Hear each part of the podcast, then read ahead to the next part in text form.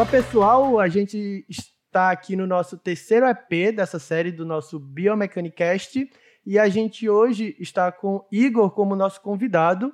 É, ele que é formado em educação física e ele vai falar para a gente sobre biomecânica, corrida de rua, se existe um padrão de movimento correto para isso. E quem está sempre comigo aqui são eles, Giuseppe e Nicolas. Fala galera. Fala galera. Igor, você pode se apresentar para o pessoal, falar suas formações e sua história na educação física e nesse meio da biomecânica? Beleza, beleza. Bom, Primeiro, agradecer aí pelo convite. Muito honrado aí, cara. Essa iniciativa muito legal aí de vocês, falar de biomecânica. É, pô, galera toda de graduação, isso aí, quanto mais cedo assim entrar, entrar nessa imersão aí da, de ter mais base, né, da gente prescrever tratamento, tanto na fisioterapia quanto prescrever exercício baseado em evidência, é fundamental. Tem muito, muito achismo, muito, muito como eu costumo dizer, muito síndrome de Chicó aí na, na parada, que a galera fala um monte de coisa, você pergunta, tá, mas por quê? Eu não sei, só sei que foi assim, né? É, eu concordo com esse ponto. Efeito de Chicó aí, é, verdade. efeito de Chicó reina muito na área de saúde em certos aspectos. É aquela coisa, é. comigo funciona, né? É, pô, isso aí então é clássico. Eu fiz assim, eu experimentei, isso é maravilhoso, a propaganda tá certo. A prática clínica falou guru. falou guru. É, então, estão me ouvindo? Sim, sim. Então, tá. dá, dá uma travadinha aqui também. Tá, beleza. É, vamos lá. Bom, representando aí humildemente para os ouvintes, os visualizadores que estão assistindo aí no YouTube, ouvindo no podcast, do, no Spotify, Deezer e demais plataformas. É, eu sou do Rio de Janeiro, não sei se dá para perceber pelo sotaque. Carioca da Gema, criada no Meyer, que quem é do Meyer não bobeia. É, flamenguista. Bom, flamenguista, obviamente, flamenguista, mangueirense, protocolo todo, protocolo, pacote completo, carioca, pacote completo. Então, vamos lá. É, eu sou formado em educação física, né? Minha formação, sou formado em educação física pela falecida Universidade de Gama Filha aqui do Rio, é, em 2002. É, sou fiz formação também pela minha formação passou a fisioterapia, que eu não concluí, mas estão nos planos concluir em breve, faltando aí um ano por problemas familiares eu não pude concluir. Uh, sou hoje é, mestrando em Ciências da Reabilitação pela Uniswan, aqui no Rio de Janeiro. Sou bolsista CAPES, é, sou membro da Sociedade Brasileira de Biomecânica, tenho formação internacional no Anatomy Trains, é, formação internacional no FMS no level 1. Teria o level 2, mas chegou aí o Coronga, o pessoal resolveu comer morcego lá na China, e aí arrebentou o bagulho todo aqui. Arrebentou com os planos todos.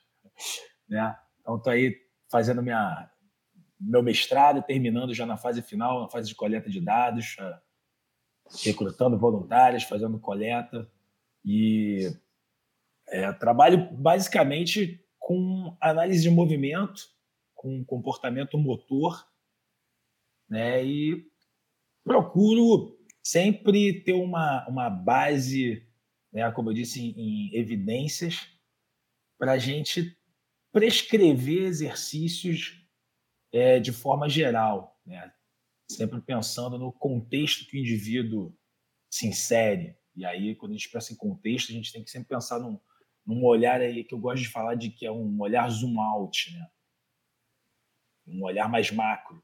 E nesse contexto é entender o bio né, do, do indivíduo, entender o psico, o psico né, e entender o social. Então, é essa abordagem biopsicossocial que hoje em dia é tão falada aí na área de saúde, principalmente aí com os profissionais de movimento. É, acho muito importante, tanto isso que você falou da PBE, né, da prática baseada em evidência, Acho que tanto na educação física como na fisioterapia é essencial isso, né? A gente trabalhar dessa forma e também muito importante essa questão que você falou de tratar o indivíduo meio individual, de que cada atleta, cada paciente, cada pessoa que você vai analisar, ela tem um contexto individual. É, você não pode trabalhar ele como, ah, é corredor de, de rua, então são todos, vou tratar da mesma forma. Não, cada indivíduo tem seu contexto individual, é, então acho muito importante isso que você falou também. Até porque quando a gente vai analisar, eu falo como fisioterapeuta, as lesões, a gente também vê os fatores intrínsecos, que são os fatores da biomecânica de movimento, e os fatores extrínsecos também, que vão é, favorecer ou desfavorecer para o atleta. E bem, para começar o assunto, a gente vai começar com uma pergunta que é o tema do nosso podcast. A gente queria que você respondesse para a gente. Existe padrão correto para correr? Existe padrão correto de corrida? Padrão de movimento? Bom, vamos lá. Vamos para a gente responder essa pergunta, já que a gente eu, eu prezo pela questão do basear em evidência. Uh, eu vou. Vocês querem a resposta direta, a resposta primeiro, ou a resposta longa primeiro? Vou deixar aí o, o cliente escolhe. Tamo, tamo com tempo aqui. Até 9h25 aí, que é o jogo do Mengão. Então é o seguinte, vamos lá. Vou dar, vou dar a resposta logo, a resposta curta, seca e grossa. Existe um padrão ideal, um padrão correto? Não. Pronto. Resolvido, já tiramos aí, acabou o podcast. Valeu, galera. podcast mais breve do, da, história da história do, do Spotify. Da história do podcast. Vamos lançar Cara, como música assim, aqui. É, basicamente, sim, a gente tem que entender primeiro o que, que é o correto. Né? E aí, como a gente falou, né, a gente tem falado, o que tem que se pregado muito é, é a questão do correto para quem, né? É individualizar.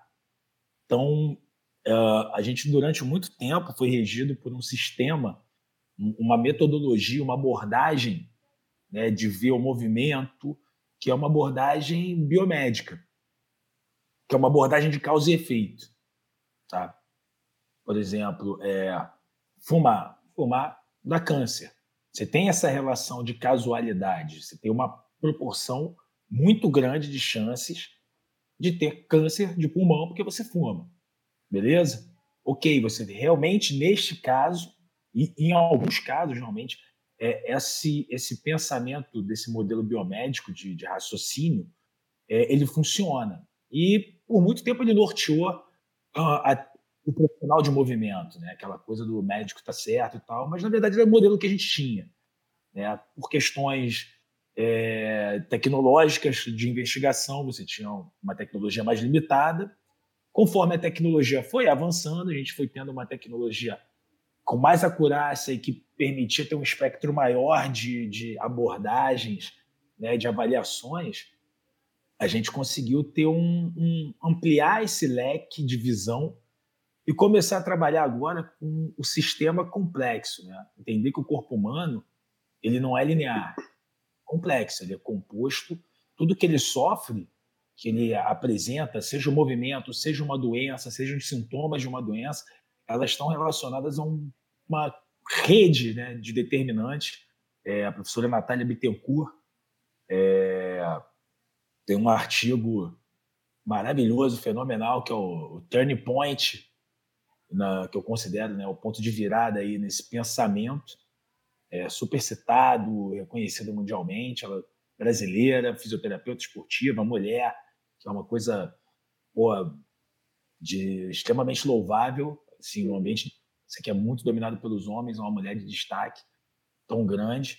É, e ele fala, ela fala justamente no, nesse artigo, ela traz esse, essa questão dos sistemas complexos, né? E como a gente tem que ter uma rede de determinantes né, identificar quais são as determinantes que vão ser os causadores de uma lesão que já está imposta, ou seja, eles vão é, se interrelacionar esses fatores e vão gerar uma lesão, é, e ou vão ser fatores de risco para uma lesão, possível lesão que ainda não está imposta, que a gente vai tentar, de repente, intervir se for o caso, né?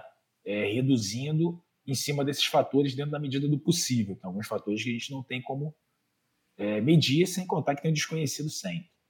Uh, então, assim, pensando nessa questão de sistemas complexos, é, a gente tem que avaliar que cada indivíduo é um indivíduo.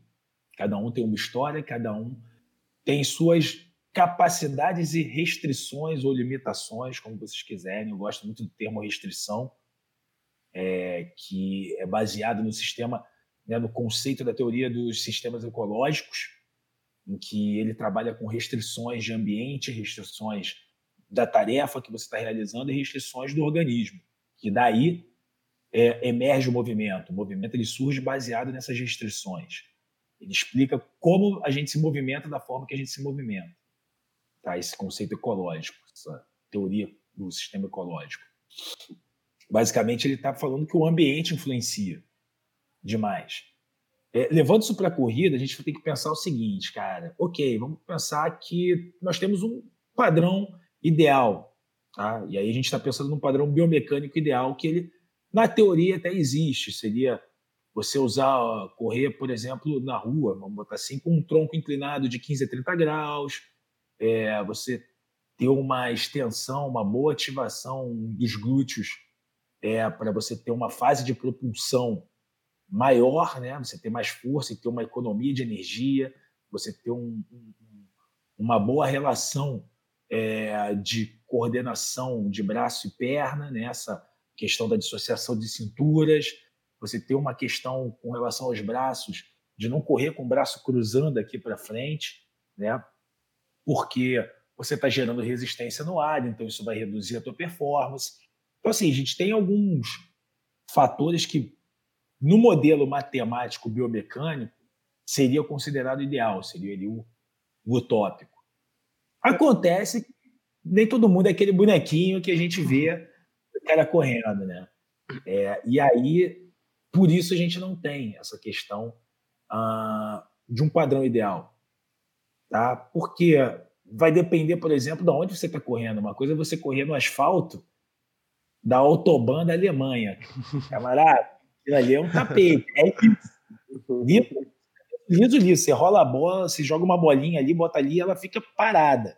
Botou a bolinha na chota fica assim, parada. Porque, ó, vai ter o desnível ali da, do caimento por conta de, de de secagem ali, no, acumular chuva, porque agora drenagem da água e tal, mas basicamente é liso, pô, plano perfeito, a coisa que alemão é um cara chato? Se você for correr na linha vermelha, cara, se você só de passar aqui no Rio de Janeiro na linha vermelha, não sei se já tiveram oportunidade, vocês são de, de Natal, né? João Pessoa, Paraíba. Pessoa o telefone do André 83, eu fiquei achando que era Natal, Natal 81. É isso. É. Então vamos pegar aí, pegar 84, isso. É, tá. É, vamos pegar, por exemplo, uma estrada, cara, Regis Bittencourt, que todo mundo conhece, lá no sul, que é, durante muitos anos chamada Rodovia da Morte. É, asfalto brasileiro é aquela coisa, né, bicho? Começou a esburacar, os caras, em vez de, pô, abrirem, recapear, tirar tudo, botar aplainado, lisinho, bonitinho, botar a manta e tal. O cara, meu irmão, vem, tá com o picho em cima, passa Faz aquele. Um remédio. Fazer um remédio e vai embora. É. Então, só essa questão da, do, do, alinhamento do chão, você já não vai ter, já vai ter algum problema nessa sua biomecânica da corrida ser tão perfeito. Já não vai ser. Você já tem aí o que eu falei, uma restrição de ambiente, é o asfalto. Uh, basicamente, então, né, o que eu estou falando, a questão da, da, do ambiente vai interferir. Né? Ah, quando a gente pensa no modelo biomecânico ideal, você só pensa só nos fatores orgânicos, só na Sim. mecânica da articulação, das articulações do corpo. Você não leva em consideração, por exemplo, o vento. Cara. Se você estiver correndo, por exemplo, na praia, aí no Nordeste, por exemplo, cara, que venta pra caramba, que você tem até as torres eólicas, ali, por, por exemplo, na região de. Eu fui recentemente, ano passado, Jericoacoara, venta para Dedéu ali naquela região. Você vai correr ali, cara, vai pegar um vento forte, você vai conseguir manter o teu tronco realmente a, a, a 15, 30 graus, né? ali mais ou menos de inclinação em relação ao, ao, ao né? 15, 30 graus do, do quadril em relação ao, ao, solo. Então, assim, são questões que é, essa questão da, da, da, de uma biomecânica ideal, ela é muito bonita na teoria, né? mas a gente, quanto mais a gente se aprofunda nessa questão de que o sistema é complexo, e que a gente se move baseando é, o, o nosso corpo, é, o nosso sistema nervoso central, ele coordena os movimentos, ele organiza o corpo para se movimentar né, de acordo, baseado nas restrições que são impostas a ele, né, que se apresentam a ele, é totalmente impossível você ter um único padrão ideal que todo mundo tem que seguir. Com certeza. Basicamente isso. Não sei se consegui responder legal. Não, conseguiu perfeitamente. Uhum. E a gente até no podcast anterior, o pessoal que assistiu aí deve se lembrar, é, com o pessoal dos esportes eletrônicos, eles falaram muito sobre a questão da, da postura que o pessoal joga sentado na cadeira durante horas, e a gente falava sobre uma questão de padrão de movimento no jogo e padrão biomecânico também, padrão postural sobre tudo isso.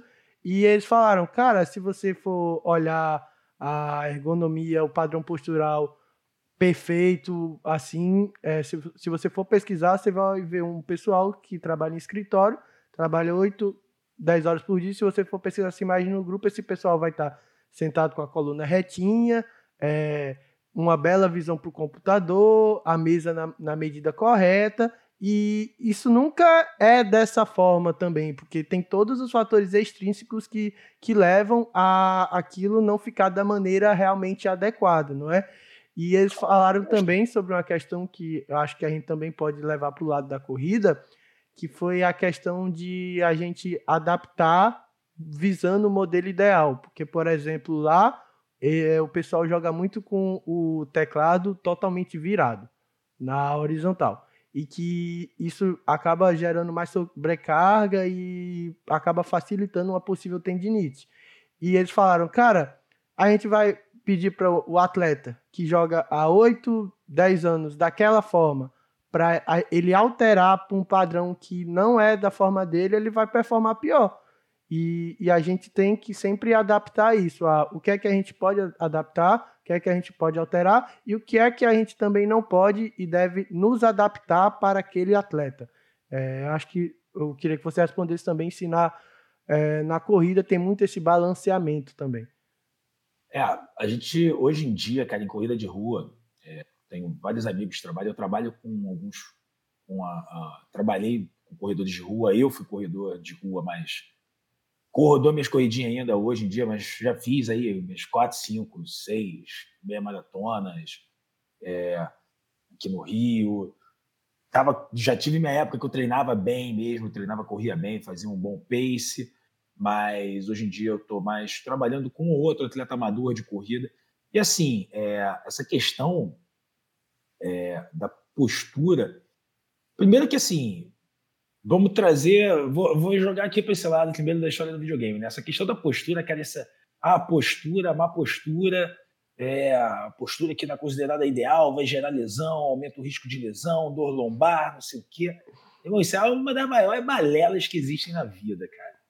É, tipo, o pessoal fala, não, que você é corcunda, porque essa postura, já a galera aqui com protusão de ombro e tal. Não, porque a postura é errada. Não, bicho, uma coisa é a seguinte, não existe postura errada. Você pode falar assim, esteticamente, para o padrão estético do garbo elegância, o padrão ele é estranho, é feio, ele não é estético. Errado não existe. Porque assim, postura, é, e aí trazendo para essa parte da ergonomia, né? A postura ela é a história do indivíduo, cara. É, você fazer uma análise postural estática, é, cara, é uma coisa muito complicada de você jogar pro, pro dinâmico. O que, que isso influencia? Botar o caboclo na posição anatômica, ficar, olhar a escápula estalada, rotada, não sei o quê, ah, uma elevação de ombro. Tá, beleza. Isso significa o quê, meu irmão? Porque o cara parado é isso, mas ele parado não, ele não faz porra nenhuma, bicho. Eu quero saber se influencia alguma porra, alguma merda aí, na hora que o cara vai mexer. Na hora que ele tá fazendo o um movimento, isso aí não influencia em porra nenhuma, só tá gastando tempo. Tá? É, porque, cara, é, como eu disse, postura é a história do indivíduo. É, vamos parar para pensar o seguinte, tá? É, e aí isso eu trago da, da questão do, do Myers, né? E os trilhos anatômicos. Ele fala muito com relação ao quanto a face influencia na postura. A face é um tecido, a face é um tecido altamente moldável, né? E as tensões faciais, né, o tecido miofascial é muito influenciado pela face, encurtamentos, e, e alongamentos, vamos botar assim, musculares, eles são influenciados pela face, gerando esses sistemas de compensação, transmissão de energia cinética e tal. É, o que acontece, né? Trazendo para a gente jogar isso depois para a corrida. Cara, é. Uh, como eu disse, é a história do indivíduo. Vamos lá, vocês. É, a partir do momento que a gente sai do maternal, vai, que entra no CA, na classe de alfabetização, minha época chamava de CA, toda hora eu mudo dessas nomenclaturas de escola, você começa a sentar, sentar a bunda na cadeira e ficar horas escrevendo, lendo. Cara, e você não fica, né? Beleza, esperto lá, serelepe, pipão. Ah, não. O que você faz? Você fica ali, você vai indo, vai indo, daqui a pouco já tá aqui assim, pô, a professora falando pra caceta, meu irmão, tá aqui escrevendo bagarai. Porra, lendo o livro só pra caceta, daquela dormida, daquela mamada na mesa, clássica. Quem nunca? Quem nunca? Então, assim, o que acontece, cara? Você pega isso, essa postura sentada, o tempo todo em fechamento, né, que o Suchá traz que a gente da postura de abertura, de fechamento, né, no RPG, é, essa, essas posturas, elas, na verdade, são só diretrizes ali para você ter um direcionamento, entender e tal. Mas, cara, você, a tendência é você passar a tua vida toda assim. Tá? Vamos pegar um cidadão que fica é, da primeira quarta série, vamos lá, CA, primeira, quarta série, né, ensino fundamental, cinco anos. Ali ele já começa os cinco anos da desgraça da postura em fechamento. O cara fica quatro horas na raia da escola, isso quando não tem aula de reforço, faz inglês, os cambau a quatro, botando só escola, quatro horas, tá? Durante os cinco anos. Aí ele vai para o ginásio, que é o antigo ginásio, que é o, ali da quinta ou oitava série. Acho que é tudo isso hoje em dia ensino fundamental. Isso. É. Aí, quer dizer, são cinco, aí da quinta ou oitava são mais cinco, são mais quatro, então já são nove anos, só no ensino fundamental que o caboclo está ali, sentado, curvatura estranha, pá, não sei o que lá, durante quatro horas. Vai acumulando, joga carga aí nessa bagaça, vai, faz das contas. Aí depois ele tem mais três anos de ensino médio, aí passa no vestibular, malandro. Vamos lá, vamos pro vestibular, né? Isso se o cara não for meio atrasado e não ficou mais um tempo no pré, né? Ainda tem passado, passado. Se passou de prima, vamos botar que passou de prima, em média, quatro anos de faculdade. Junta aí, já são nove com quatro, são. 13 anos. 13 anos, né? Eu sou de matemática, rapaz. Por isso que eu uso calculadora, parada toda aqui para fazer pesquisa, uma máquina que faz conta. Eu sou ruim. Somos dois. É. Isso que eu fiz educação física. Se eu quisesse fazer conta, eu fazia estatística. aí, ou seja, a gente já tem 13, beleza? Aí vamos botar, tá? Que o cara ainda vai fazer pós-graduação mais um ano e meio. E aí a gente não vai entrar na questão de situação de trabalho nosso. Vamos botar o que é a realidade da grande maioria. É sentar a bunda no escritório, sacou? E ficar oito horas sentado. Aí o cara trabalha 30 anos, durante oito horas sentados, mais os 13 de faculdade, 14,5, vai, vamos botar arredondar 15, dois anos de pós-graduação. Isso que se o Fera não foi mais maluco ainda, quis fazer mestrado, doutorado, por aula Olha, cara. Então a gente beta aí, cara, são 45 anos. O cara fica numa carga horária absurda, pesada, nessa posição, certo? Aí a gente vê aí vários colegas, tá? Que é uma, na verdade, uma, uma, uma lenda urbana aí, efeito chicote, como eu já falei, né? Eu só sei que foi assim. É, que falam simplesmente que, vamos lá, ó, remadinha, 3 de 10, que é bom para postura. Malandro, o cara fica 45 anos em média numa posição fundida na frente do computador, todo errado, porque você vai. Porque assim, a gente não tem consciência corporal, que é um termo que eu acho horroroso também, consciência corporal, é um termo que a gente tem que é, é, debater esse termo. É, não tem muita lógica, mas é para outro dia. Mas a gente não tem. A, a, a, gente normalmente, quando percebe que está na postura errada, a gente faz o quê? Opa, acerto. Mas, cara, esse recrutamento aqui consciente que você acerta, a musculatura de fibra predominantemente, fibra é, é, é de contração rápida. Daqui a pouco fadiga e você está com dor nas costas assim, né? Porque tá com fadigado, doendo, aí começa a alongar aqui, alongar ali. E o cara fala que não, três remadinhas de 10 é o que vai melhorar a sua postura. Não vai, cara. São anos de encurtamento de postura. Então, para entender né, isso, sem contar que, sim, você tem a situação do cara.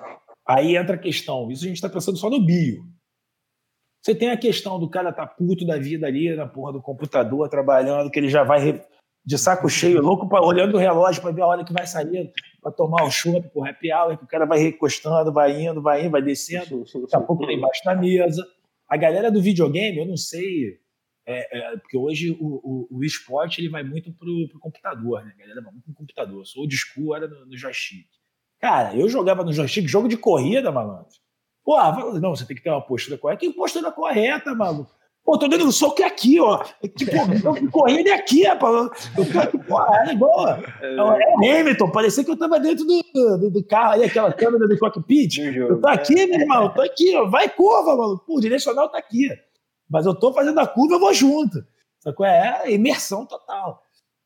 Então, cara, é, como é que você vai falar pro cara que ele tem que jogar aqui, cara? É emoção. Você tem a questão do psíquico, sacou?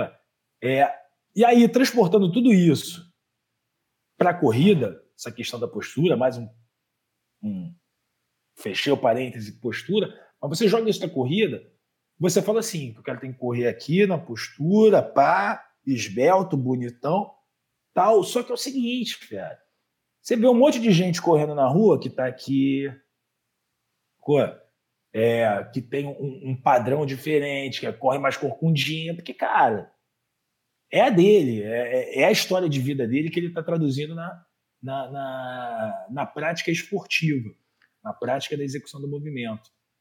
Ô, Igor, até te perguntando nesse gancho, creio eu que se ele passou a vida toda dele se adaptando àquela postura que ele está acostumado para isso, e durante a corrida ele vai tentar fazer um, um, um, padrão postural que não é o habitual, mas que é considerado, entre aspas, o ideal, ele também vai ter um gasto energético maior, não é? Vai, cara. Vai ter um gasto energético maior. Assim, intervenção, basicamente, é, hoje em dia se discute muito a questão da pisada. Basicamente, quando você fala de biomecânica de corrida, hoje se discute a pisada. Se você intervém na pisada, mudar o padrão de pisada, se você faz uma pisada né, é, Ford, é, Hillward Foot, né, que é a de retropé, ou de médio antepé, de midfoot, né, de médio pé, médio antepé.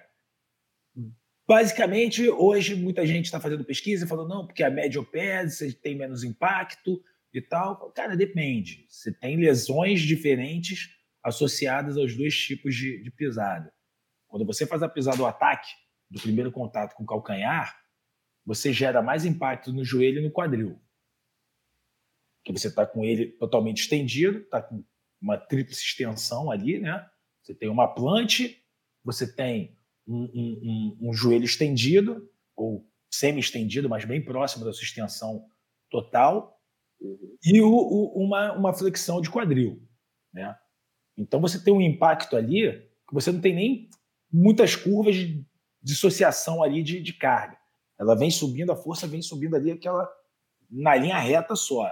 Então você tem muito associado com esse tipo de pisada é, síndrome do impacto no quadril, bursite trocantérica, você tem é, dor patelofemoral é, associada, é, algumas associações. Canelite, pra caramba, porque o movimento, o movimento direto de tibial anterior para você uhum. fazer essa essa dorse, né? Você faz a dorse para fazer o ataque em calcanhar no solo, né? E uma passada mais longa. Você tem uma passada mais longa, você tem um tempo de contato maior também, né? É, uma maior fase de uma menor fase de, de, de balanço e uma maior fase de contato com o solo. Então você tem teoricamente maiores forças de reação ao solo. Né? Isso analisando rapidamente. Já no contrário na midfoot, né, na, na, na pesada de médio pé, é, você reduz a canelite, mas em compensação você tem mais é, tendinite de tendão calcâneo, é, por conta do impacto ali muito próximo. Você tem muita fratura, por, é, às vezes você tem fratura de, por estresse na, na, região ali do tornozelo. É, depende, e aí vai levar em consideração carga de treino, né, quantas quilometragens da carga de treino aí também vai contribuir bastante. Creio que o tênis é, também. Pisada, e aí a gente vai vendo que é ambiente, mas basicamente só vendo as alterações biomecânicas. Uma coisa é se correr pô, com o tênis novo lá da Nike, que o cara bateu o recorde da, da, da maratona. Controlada, não foi a corrida. Não sei se engano, foi o Kipchoge, sei lá, não lembro. Não é um keniano desse aí que Não, corre. Keniano.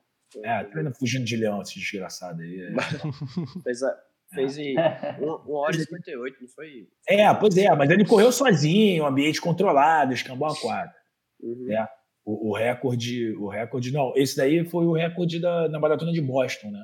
Se eu não me É, engano. mas não foi, não foi, não foi da, da, da Alemanha, não foi a controlada, não. Teve um cara que fez uma. Agora bateu o recorde na controlada. O cara bateu, fez um, sei lá quanto. Depois eu acho no Google aqui. A recorde oficial, porque essa é extraoficial. É, o cara usou o tênis aí, foi um, um esquema aí do, do, do cara, Kipchoge, Kipchoge, Kipchoge, sei lá, keniano maldito. Ele, ele bateu o recorde. E aí você vê como é que até isso, a gente, quando fala em performance, você tem que analisar todo o ambiente. É, se eu não me engano, não sei agora se foi maratona de Boston, mas acho que foi maratona de Berlim que ele bateu o recorde. Tava chovendo, o clima não estava tão frio, mas tinha chuva, então você tem o fator de uma temperatura amena ali, uma temperatura fresca, que pô, você tem menos gasto energético, então você consegue ter mais energia, poupar mais energia, né? É, é, mas tem o tênis, que é o tênis lá que os caras prometem que o tênis tem EVA, bolinha, blá blá blá, não sei o quê, que absorve e, e- e tem uma melhor força de reação com o solo, que ele porra, aumenta a propulsão da força de reação do solo, ele transforma em propulsão, você ganha não sei até quantos segundos por quilômetro. Então, assim, a gente, quando pensa em recorde, isso é coisa pra caramba, né, cara? A gente Uhum. Com tá certeza. falando em milésimos. A gente está falando em milésimos, né? É, Corrida de Mas- alto nível, isso vale ouro, né? Cara, demais. Então, assim, você tem isso. Eu, particularmente, gosto mais de tênis minimalista para correr, mas, assim, nós, meros mortais, é, você, a gente, a gente basicamente tem que pensar assim: quando eu vou intervir na mecânica de corrida? Cara, eu vou intervir ou quando o cara está buscando uma performance e a mecânica dele está influenciando diretamente na performance, Lembrando que ele vai ter nessa alternância da troca, do aprendizado motor, né, desse reaprendizado motor, você vai desconstruir um padrão para gerar um novo padrão, ele vai ter queda de performance para depois ter uma Sim, elevação. certeza. Sendo que isso é um tiro no escuro muitas vezes. Uhum. Assim, se o cara tá tendo performance, o cara quer, porra, não, eu quero correr 5 quilômetros para 17. O cara corre todo torto, meu irmão, com a mãozinha aqui sambando, aquela aquela corridinha de globeleza, que a galera corre aqui. é, pô, mas faz em 17 minutos 5 quilômetros, meu irmão. Porra, valeu, malandro. Ah, vamos mexer porque é mecânica. O que você dá na mecânica, fera? Porra, o cara tá com pace de 3,30, eh, pace de keniano, tá, vou meter a mão aí nessa porra pra quê? Tá maluco? Deixa o cara correr assim, tá, pô, funcionando. É funcional, é a forma que o, que o corpo dele conseguiu entender que é a melhor forma dele performar, cara. Eu não vou meter a mão ali. Eu tô arriscado ali a lesionar o cara, tem maior índice de lesão, existem vários. Um exemplo clássico, cara, que você não mexe no que tá dando certo, é Walter Gordinho. Todo mundo é Walter Traquina, jogador Meu irmão, você deixa o cara quieto comendo traquinas, o maluco era um desgraça. É, Nego, foi É. inventar de emagrecer o maluco, você nem ouve mais falar no cara. Acho que ele tá lá encostado lá no Atlético Paranaense. Paranaense. Paraná. Tá magro agora. Ele fez um gol aí, tá magro, mas você nem ouve mais falar no cara. O cara gordinho era. Não. Porra, o nego já falava seleção, seleção. Aí você tem aquela coisa, não, mas o corpo do jogador. Meu irmão, deixa o cara quieto comer o traquinas dele, o Big Mac, tá metendo gol direto, rapaz. Pra que, que vai encher o saco do cara? Tá performando. Tem toda a questão psicológica e motivacional também, né? pra ele. Performando, rapaz. Você tirou o traquina do cara, o cara tá o quê? Tá triste.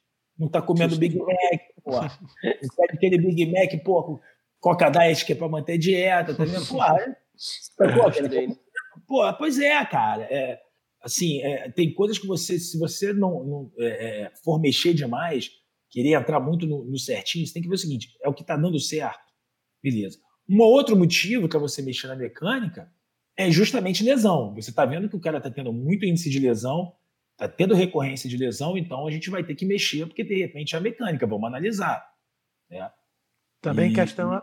Importante a Opa, questão da. Importante a questão da análise também, né? Você entender realmente se aquilo tem interferência direta e não você, como você falou, mexer com um tiro no escuro torcendo para dar certo. Fazia a prática baseada em evidência.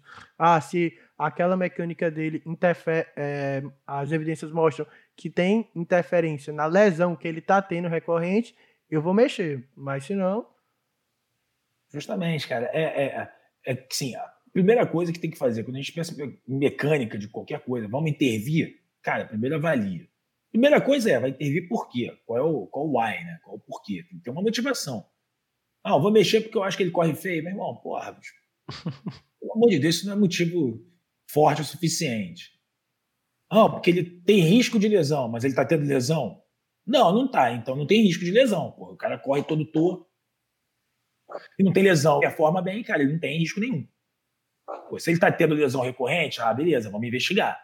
Então a gente vai partir para avaliação. Vamos fazer pô, aqui no Rio, Salvador, é, tem a biocinética do Leporace. Do Leporace, aham. Uhum. Do Leporace.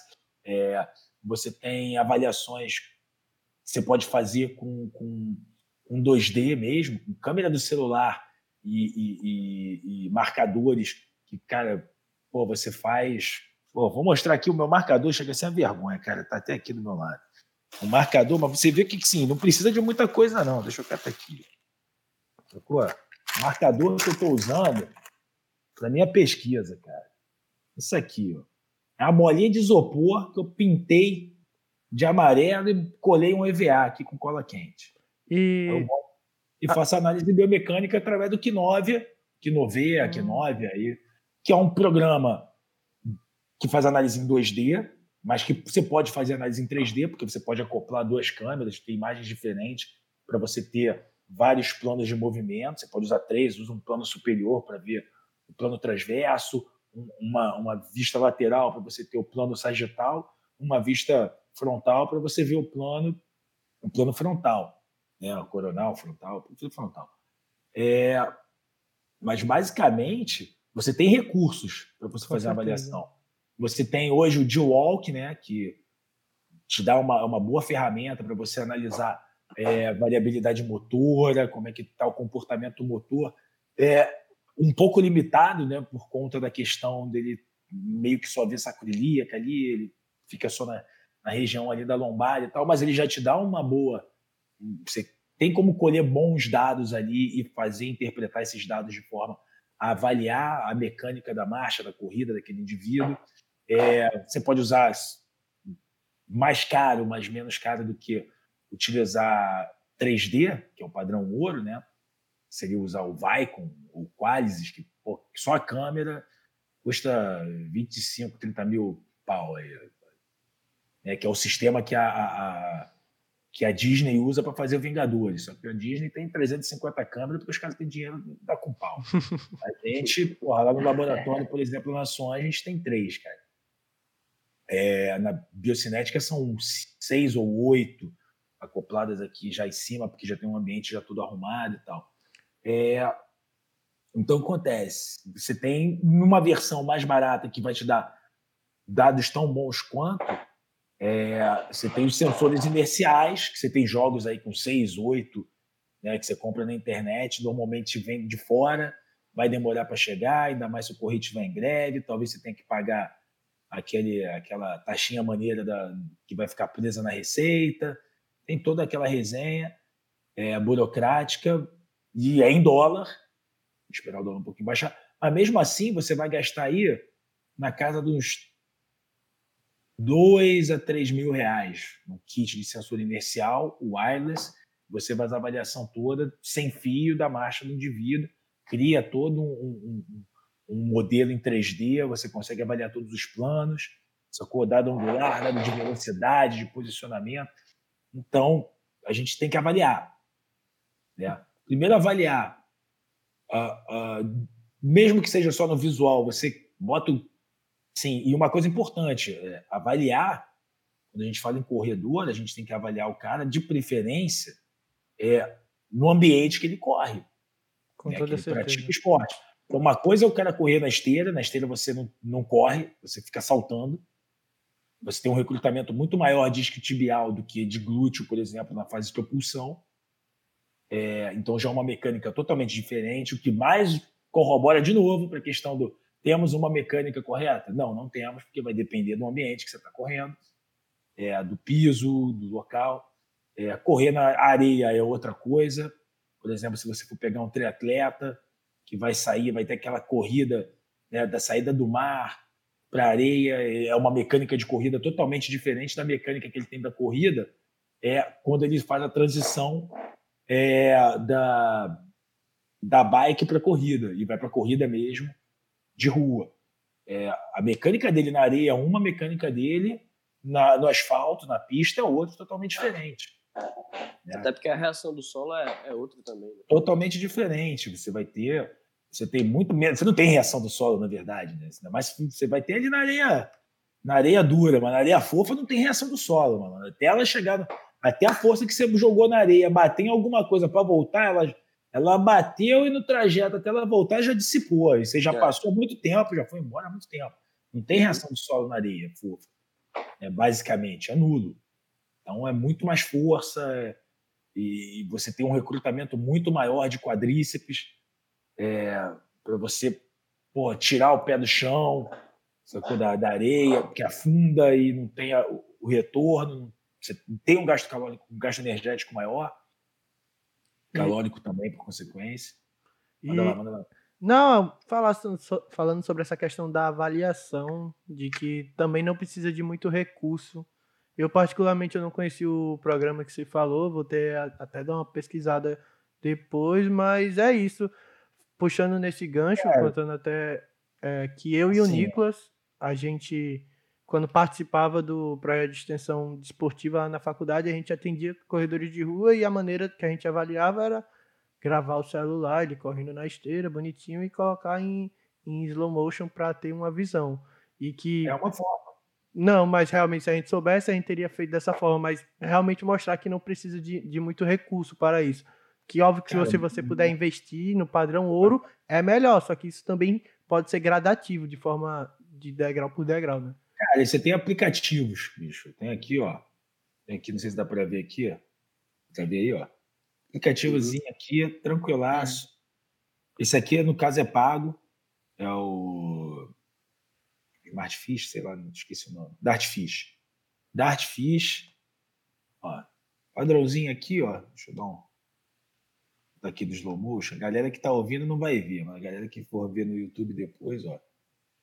Aqui, ó. Filho, padrãozinho aqui, bar. Eu play, desgraça.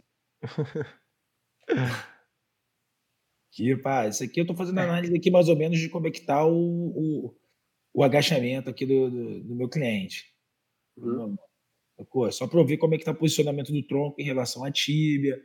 Sacou? Ver se ele tá flexionando muito e tal. Cara, esse aqui é pago, eu paguei 26 reais, cara. Uma vez só e nunca mais paguei porra nenhuma. Sacou? É, tinha outro, você tem o Huddle. Tec... demais isso aí, cara. Que o Huddle Technique, ele, pelo menos quando eu tinha um iPhone, antes de eu perder o iPhone, ele era gratuito. No, na, na, no Google já não é. Então eu não tenho como dizer se. Aí tem que procurar. Mas assim, são aplicativos que você vai pagar 30 reais, cara. É 30 reais. É, é investimento, né? Sacou? Aí você está na própria tua mão. Você Vai gravar o candango correndo, bicho, grava teu cliente correndo, faz uma, uma pista, grava e você vai analisar só aquele trajeto que você pegou dele. Você faz, ele dá ângulo. Sabe, os aplicativos eles dão ângulo. A acurácia, de repente, não é tão grande, mas se você botar marcadores no. Você faz aqui, o cara. Porra, um EVA que eu gastei 50 centavos na folhinha de EVA, sacou? Fininha, 25 centavos cada bolinha dessa aqui, cara. Eu gastei mais no Duré, na, na fita dupla face, que foi 17 conto. Tem, tem, tem um aplicativo até para avaliar a, o salto pliométrico. Cara, você tem N. My Jump, eu acho, se, se eu não me engano. É, você ah. tem, hoje você tem uma plataforma de força aí de, de, de que assim, a gente está na. Pessoal, por exemplo, lá do, do NAR, de São Paulo, do Dr. Irineu Turco, eu fiz um curso recentemente com eles, online. É, e eles trabalham associados muito ao time Brasil, a vários atletas, vários clubes. Ele foi é, fisiologista, preparador físico da, do, do, Palmeiras também durante um tempo. É o Irineu, que é o chefe lá do NAR. cara, eles trabalham muito com, com velocidade, né? Trabalho de carga baseada, prestação de carga baseada em velocidade, né? O VBT, é, Velocity Based Training, né? O treinamento baseado em velocidade, é, pensando em treino de potência e melhora de performance. E, cara, a, é, a, gente tem a Ágata, da dupla Ágata e Duda de vôlei de praia, que o Renan, que é marido dela e preparador físico deles, delas, né? Trabalhou comigo, um camarada meu, ele tem um episódio, é, tem um, um, vídeo lá no meu canal no YouTube que a gente falou sobre performance no vôlei e, e, também sobre lesão de ombro no vôlei com outro fisioterapeuta incrível que é o Vinícius aqui de daqui do Rio. É, cara, que eles usam uma, um, o Elite Jump, que é uma, uma, uma, tipo uma plataforma de força que na verdade ele só mensura a altura. Ele, pelo tempo que você fica fora do contato com o solo, é. você joga os parâmetros, o Elite Jump ele dá a mensuração da altura. E no, dentro dessa teoria do, do VTB, né, desse, dentro desse modelo, dessa modelagem de treinamento, de potência, que você encontra a carga ideal né, pela velocidade do movimento, você encontra a carga ideal, é, que seria uma carga moderada, para você imprimir velocidade, uh, seria uma altura de aproximadamente 20 centímetros do solo. Essa seria a carga ideal, num agachamento com salto.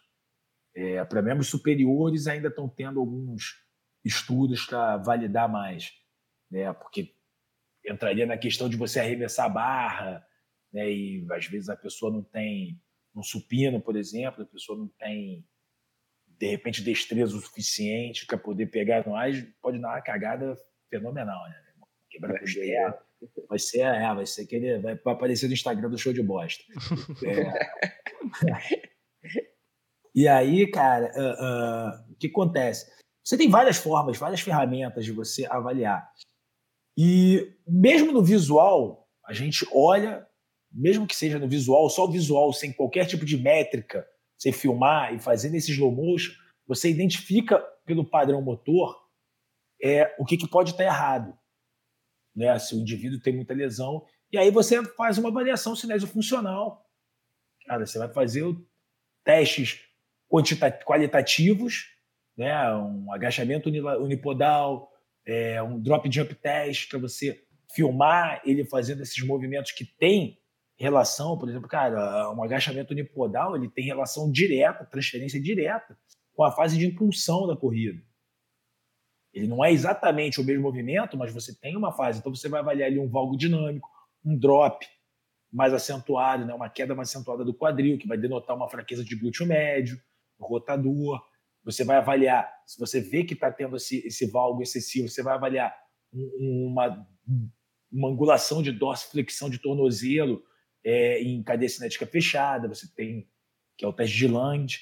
É, você tem vários testes que você pode ali criar sua rede de determinantes, né, ver o que está influenciando, o que, que pode estar tá influenciando e gerando uma perda de performance ou riscos potenciais de lesão ou que são os potenciais causadores, tá? Sempre a gente usa potenciais causadores ou maximizadores da reincidência de lesão.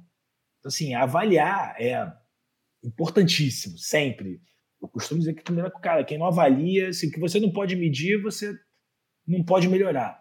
E, uhum. e a questão uhum. também. Ah, pode não, completar. Tá. Não, pode, pode a falar. questão também de avaliar bem, não é, Igor? Porque se um atleta ele chega, por exemplo, para mim como fisioterapeuta com dor no joelho ou no quadril, não necessariamente o problema está ali, né? Então avaliar bem, avaliar quais são o que é Justo. o que é que a biomecânica dele, o que é que a biomecânica dele favorece, está tendo uma sobrecarga para aquela região ou não. Então a, essa questão de avaliar bem ele não apenas no, no local da região, porque infelizmente aqui na, na fisioterapia a gente tem muito de um atleta ele vai para uma clínica N, chega com dor no joelho, o cara põe o TENS, não avalia, põe o TENS no joelho, opa, passou uma hora, manda, manda botar gelo em casa e, e já foi. E que... Cara, quando bota só o TENS tá bonito. Quando é o criotens é triste. O criotens é foda. Que um anula o outro e você não faz porra nenhuma. Ficou ali, perdeu meia hora em cima da maca só. Tomando meio que choque e sentindo frio ao mesmo tempo pelas questões ali térmicas, as questões da, da, do, dos, dos fisiológicas ali, das ações fisiológicas da, dessas terapias, da termo e da eletro, eles, cara, um anula o outro, a ação do outro, então é, eu já vi muito cretens, cretens é foda. Mas assim, é, a questão é você avaliar. É, vou jogar aqui para. Sim, a gente estava conversando aí no, no, no bastidor, né, no background. Uhum. A gente falou, na educação física, a gente, cara, a gente tem a mania da avaliação sempre do, da composição corporal, como se fosse a única avaliação possível, sendo que o profissional de educação física ele trabalha com movimento. Eu, cara, cada vez mais questiono isso. Óbvio, a, a, avaliação de composição corporal é importante? É importante. Ela é um fator que pode ser, estar ligado a, a, a um possível risco de lesão? Sim, obesidade é um risco de lesão que você tem sobrecarga nas articulações né, principalmente membros inferiores e lombar. É, fatores de risco também que o cara obeso ele é, é um indivíduo né, inflamado, então você tem questões ali fisiológicas a nível celular que também vão ser influenciadas. Cara, mas e aí?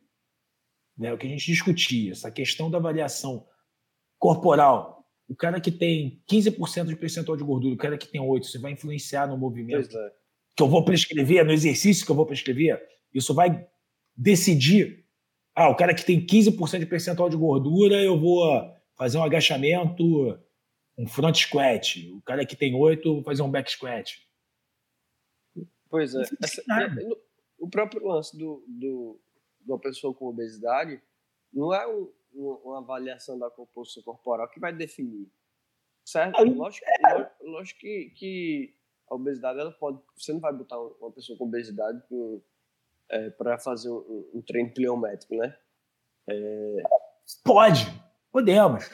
Sim, a gente. Mas sem, sem preparar ele assim, já, já de, de cara, você não vai. É, cara, é, assim, pliometria, se a gente for pegar a pirâmide de, de performance do Gray, né, do Gray Cook, né, de performance de Cook, que é o, junto com Burton, Burt Lee, Burton Lee, agora esqueci o nome, que são os criadores do FMS, que é uma ferramenta muito boa que o Diego bate muito, porque os caras tentaram vender uma coisa que ela não entrega.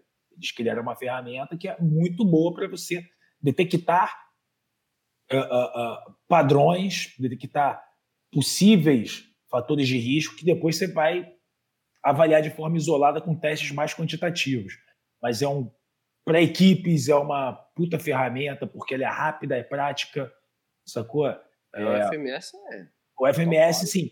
Ele é. Eu, eu gosto muito do FMS, da avaliação do FMS. É, se você fala assim, ah, dentro daquilo que os parâmetros que eles preconizam, que eles falam, não, você tem menos de 14 pontos, você tem. Você vai lesionar. Não dá para prever, cara. Não dá para prever é, essa previsibilidade que eles vendem e que mais de tantos pontos, se você atingir o ponto máximo, você vai ter uma performance surreal, vai ser o campeão da porra toda. Não dá, não dá pra prever. É aí que o nego bate neles. Não é uma regra, né? Não é uma não receita tem. de bolo. Não. não tem como. E, e, dentro da fisioterapia também, é, jogando fisioterapia, a gente é muito preso ao que eu falei anteriormente, ao modelo biológico, né, biomédico.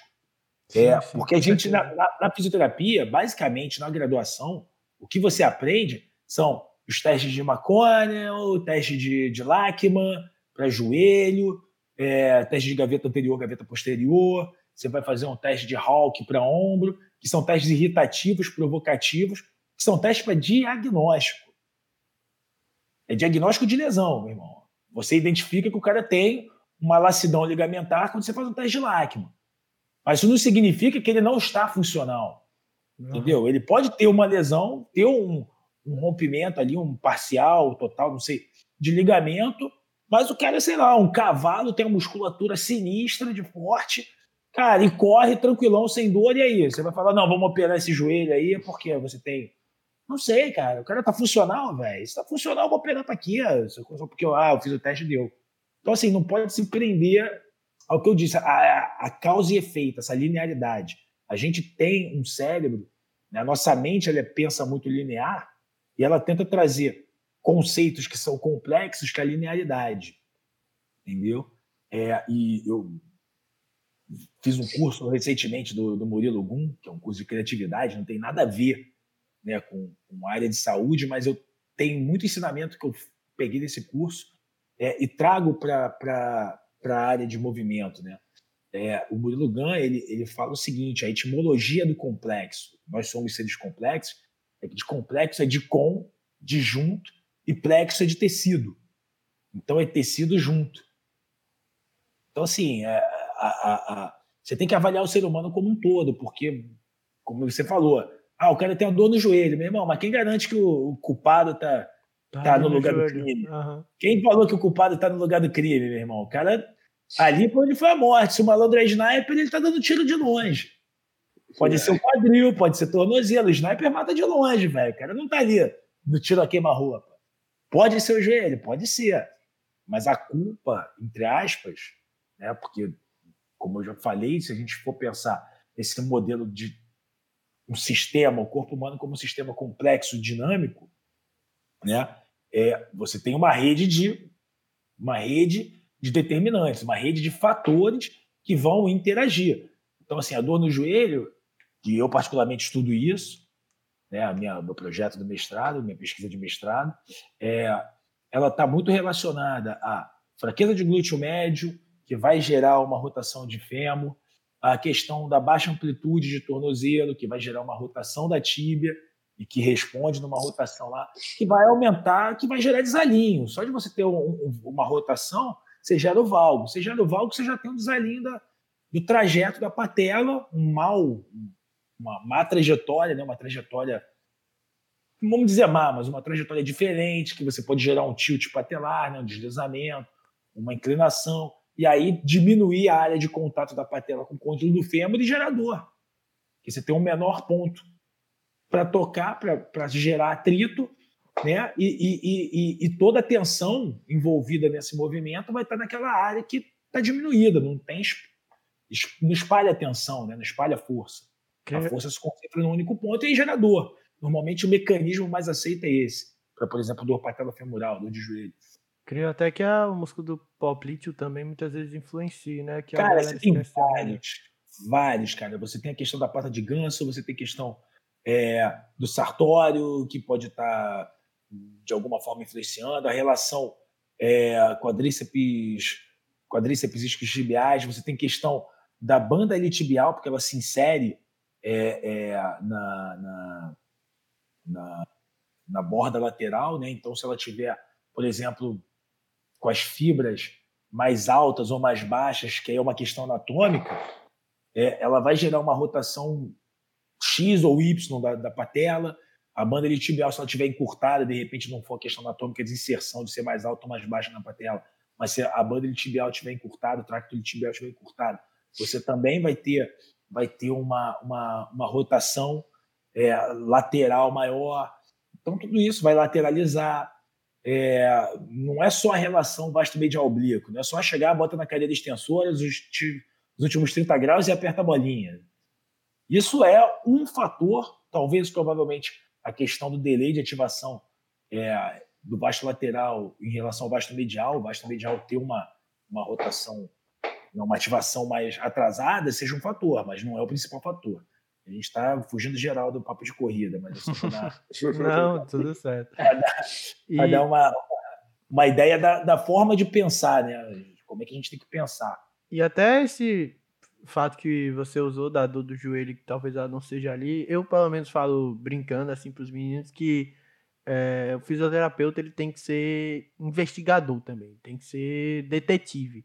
Pô, o, o detetive da polícia, ele vai numa cena de crime, ele vê um corpo no chão e uma pessoa que estava ali perto, um possível suspeito. É ele? Não, necessariamente. Você tem que investigar para saber se foi ele que causou aquela morte. A fisioterapia é mais ou menos assim. Chegou com dor no joelho, o problema está ali? Não necessariamente. Eu tenho que investigar, é, botar na balança todos os fatores é, intrínsecos e extrínsecos da vida daquela pessoa, é, tratar ela como indivíduo individual, que ele é indivíduo individual, e, enfim, é, investigar e assim eu poder ver o que realmente vai estar tá causando aquela, aquela dor naquele indivíduo. Justamente, cara. É... Opa, fala aí, fala aí. É, assim, gostei porque, assim, eu, eu, eu usei numa aula, tem uma, uma aula, uma apresentação minha, também tá lá no meu canal no YouTube, é, falando justamente de dor patelofemoral, e que eu, eu trago essa analogia, cara. A gente pensa muito nesse modelo biomédico. O modelo biomédico ele pensa ali no, no livro do Sherlock Holmes, né, cara? Sir Arthur Connolly, que você tem um culpado. Vamos encontrar o culpado. Geralmente o culpado é o mordomo. O culpado é o mordomo. o mordomo aqueles filmes antigos. O culpado é sempre o mordomo. Então a gente fala, dor no joelho, joelho. Vamos ver aqui o que, que tem em volta do joelho. E, cara, a, a lesão, o mecanismo de lesão, é, risco de lesão, isso está muito mais envolvido com os homens no segredo, cara. Você não tem hum. só um culpado, você tem vários culpados funcionando, cada um com uma função diferente e nessa... agindo da mesma forma. Cara. E o, o mordomo é da dor, o mordomo, o da, mordomo da dor patelofemoral é a condromalácia patelar, que eu não... Eu não é, o vasto medial, cara, é o vasto medial. Você vai pegar qualquer ortopedista, eu cansei de pegar, eu já sei de é salteado. Ortopedista falou, dor no joelho, meu irmão, não pode agachar, que é uma coisa assim ridícula. Uhum. Né? É um movimento funcional. Nada, né? A pessoa chega para mim e fala: Eu não posso fazer agachamento. O médico falou: meu filho, cagas como, gente? Cagas como? Caga, vai cagar em pé? Banheiro de, banheiro de, de parada de caminhoneiro? Vai botar aquela, aquela vala no chão e cagar em pé, então? Porque, porra, vai cagar tem que agachar, João. Tem pra onde fugir, não, viu, querido? Nunca mais vai poder sentar pra comer também. É comer não, é, cara. É um momento funcional. Já a primeira cagada que o cara faz, que, sim, é, é, é, é, a interdependência das profissões. Né? O médico ele não tem a sua formação biomecânica, fora aqueles que vão procurar e o cara que vai uhum. pesquisar, que vai procurar, é, o ortopedista que vai pesquisar e procurar, meu irmão, o cara não vai passar aquela clássica do ah, fortalecimento, recomendo fortalecimento de isquios. A questão aí é. Uh, né, você pega ali o médico, ele sempre vem aquela, aquela cartinha assim, já que pô, parece que os caras têm já um protocolo nego só muda só a carimbada e já tem é. 300. A receita de boa. É. Últimos a 30 graus, que já tá errado, porque são os últimos 30 graus, o cara, o cara tem dor. Tem o quê? Condromalácia. O que é condromalácia? Não, é compressão da patela que gera dor. Beleza. Aí você faz o quê? Os últimos 30 graus da cadeira extensora. Maneiro, jovem. Onde você tem mais compressão. Já mandou bem. Já mandou bem. Aí você, pô, porque é o vasto medial oblíquo. Que eu, eu discuto muito essa porra dessa nomenclatura do vasto medial oblíquo. Que anatomicamente você criou um músculo dentro do músculo, um submúsculo. Você tem meia dúzia de fibras que são mais oblíquas que inserem na patela. E você tem o vasto medial, meu irmão. Então você tem um músculo dentro do músculo. Eu já vi subbairro, já vi subcategoria, mas por submúsculo eu discuto essa questão. Ou é o vasto medial, então, cara, o vasto medial todo é oblíquo ou ele, ou ele não é oblíquo. Velho. Não dá para ter. Não, são só ali meia dúzia de fibra ali, então, porra, é o músculo dentro do músculo. Eu discuto muito essa, essa, essa questão semântica aí. Mas o cara fala e bota a bolinha, vamos lá, aperta a bolinha, aperta a bolinha, aí você entra na questão que eu falo, cara, é esse um fator, né? A questão de você pensar, se um fator da dor é, é justamente um fator agravador, né? Agravante da dor, for um valgo dinâmico, que é justamente um, um, uma adução né, do quadril, cara, você mandar o cara ficar apertando bolinha estimulando mais adução, vai resolver alguma coisa, meu jovem? Não vai, né, papai? Vai dar cagada, velho. Então, assim, tem que avaliar. Se o cara tem um valgo dinâmico muito exacerbado, pô, prescrever é investigar. Prescrever qualquer coisa, alterar, intervir é investigar. Profissional do movimento que não investiga é da fadada ao fracasso. Detalhe então, Opa, investigar o corpo, né? Não são as medidas, são Justo, é o, é o todo, cara. É o, é, é o todo, porque tudo está interconectado, é complexo, jovem. Tecido é. junto, tecido junto, tá tudo misturado, tudo junto e misturado vale tudo. Ué, é... Não dá para de lado. Bem, e a gente vai encerrando aqui. Alguém tem mais algo a acrescentar?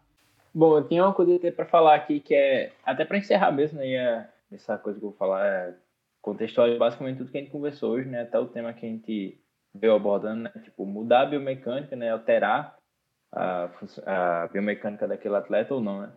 Que a gente tem aí o Usain Bolt, né?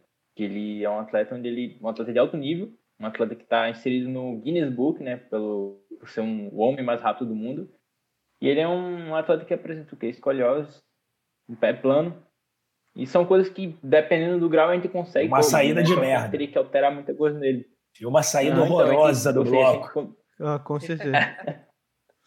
Você vê então a gente vai ver que esse lance de alterar, né? A gente poderia realmente muito tirar ele dessa desse ramo dele, né? Então você vê que o problema não é nem a alterar a biomecânica, alterar as coisas, mas sim adaptar. Então a gente vê que ele tem um acompanhamento muito bom ali para poder manter ele no nível que ele está e não tentar mudar o que ele é, né? Sim, até para encerrar com essa pergunta, né? Se no início da carreira do Usain Bolt tivessem alterado a biomecânica dele, ele seria o Usain Bolt hoje? Cara, é, é essa questão, rapaz. É que você, eu tinha até pensado nessa questão do Zambolt, mas é, só para fechar essa questão do Zambolt, é, a questão do Bolt aí, cara, é, ele, como eu falei, ele tem uma saída horrorosa. Ele tinha uma saída horrorosa do bloco. Ele saía muito é. mal. Vocês podiam ver que ele sempre saía atrás. Ele sempre saía atrás. Ele se recuperava. Ele sempre saía atrás. Cara, e aí todo mundo pensava assim: qual era a, a, o pensamento que todos tiveram, e que foi tentado várias vezes, tá? É, pelo que eu soube, assim, de. de tem um, um, um, se eu não me engano, tem o documentário do Bolt no, no Netflix, se eu não me engano. Sim. E é, puta documentário, inclusive. Muito bom. É, então, assim, cara, é, a saída dele é horrorosa. Porque ele é alto pra cacete, ele é totalmente fora do padrão. O maluco tem 1,90, fera. Assim, porra, o Ben Johnson tinha um, quase 1,60, 1,70, 1,60 e pouco, quase um pouco mais de 1,70. O cara tem 1,90, Jorge. 1,90, o maluco tem quase 2 metros. O cara é da minha altura. Sacou? Ele não tem o padrão de corredor velocista. Né? Ele é totalmente fora do padrão. E aí se discutia muito que se, e se a gente melhorasse essa saída dele, conseguisse mudar a mecânica da saída dele, para ele conseguir mais rápido. Porque assim, é aquela coisa do pensamento linear. Pô, se o cara sai mal, mas a partir dos 20 metros ele recupera, passa todo mundo, passa correndo, corre de corre, através de corre, cacete quatro. Se a gente melhorar a saída do cara, aí, meu irmão, não tem para ninguém, papai. O cara vai ser o, é o tiro do tiro do foguete. Vai ser o Caraca, aí foguete não dá ré mesmo na, na história. O cara ia bater abaixo, correr abaixo de 8 segundos. Caralho, é muito se, se cogitou isso. Mas ninguém nunca parou para discutir o seguinte: beleza, se eu tentasse mudar a saída dele, será que ele ia render que ele rendia dos 20 metros para frente, o que era absurdo. Um absurdo. O cara passava. Caraca, o cara passava já rindo, passava olhando assim, ó, dando tchau pros caras. Meu irmão, é sacanagem. O cara, Olimpíada, final de 100 metros raso.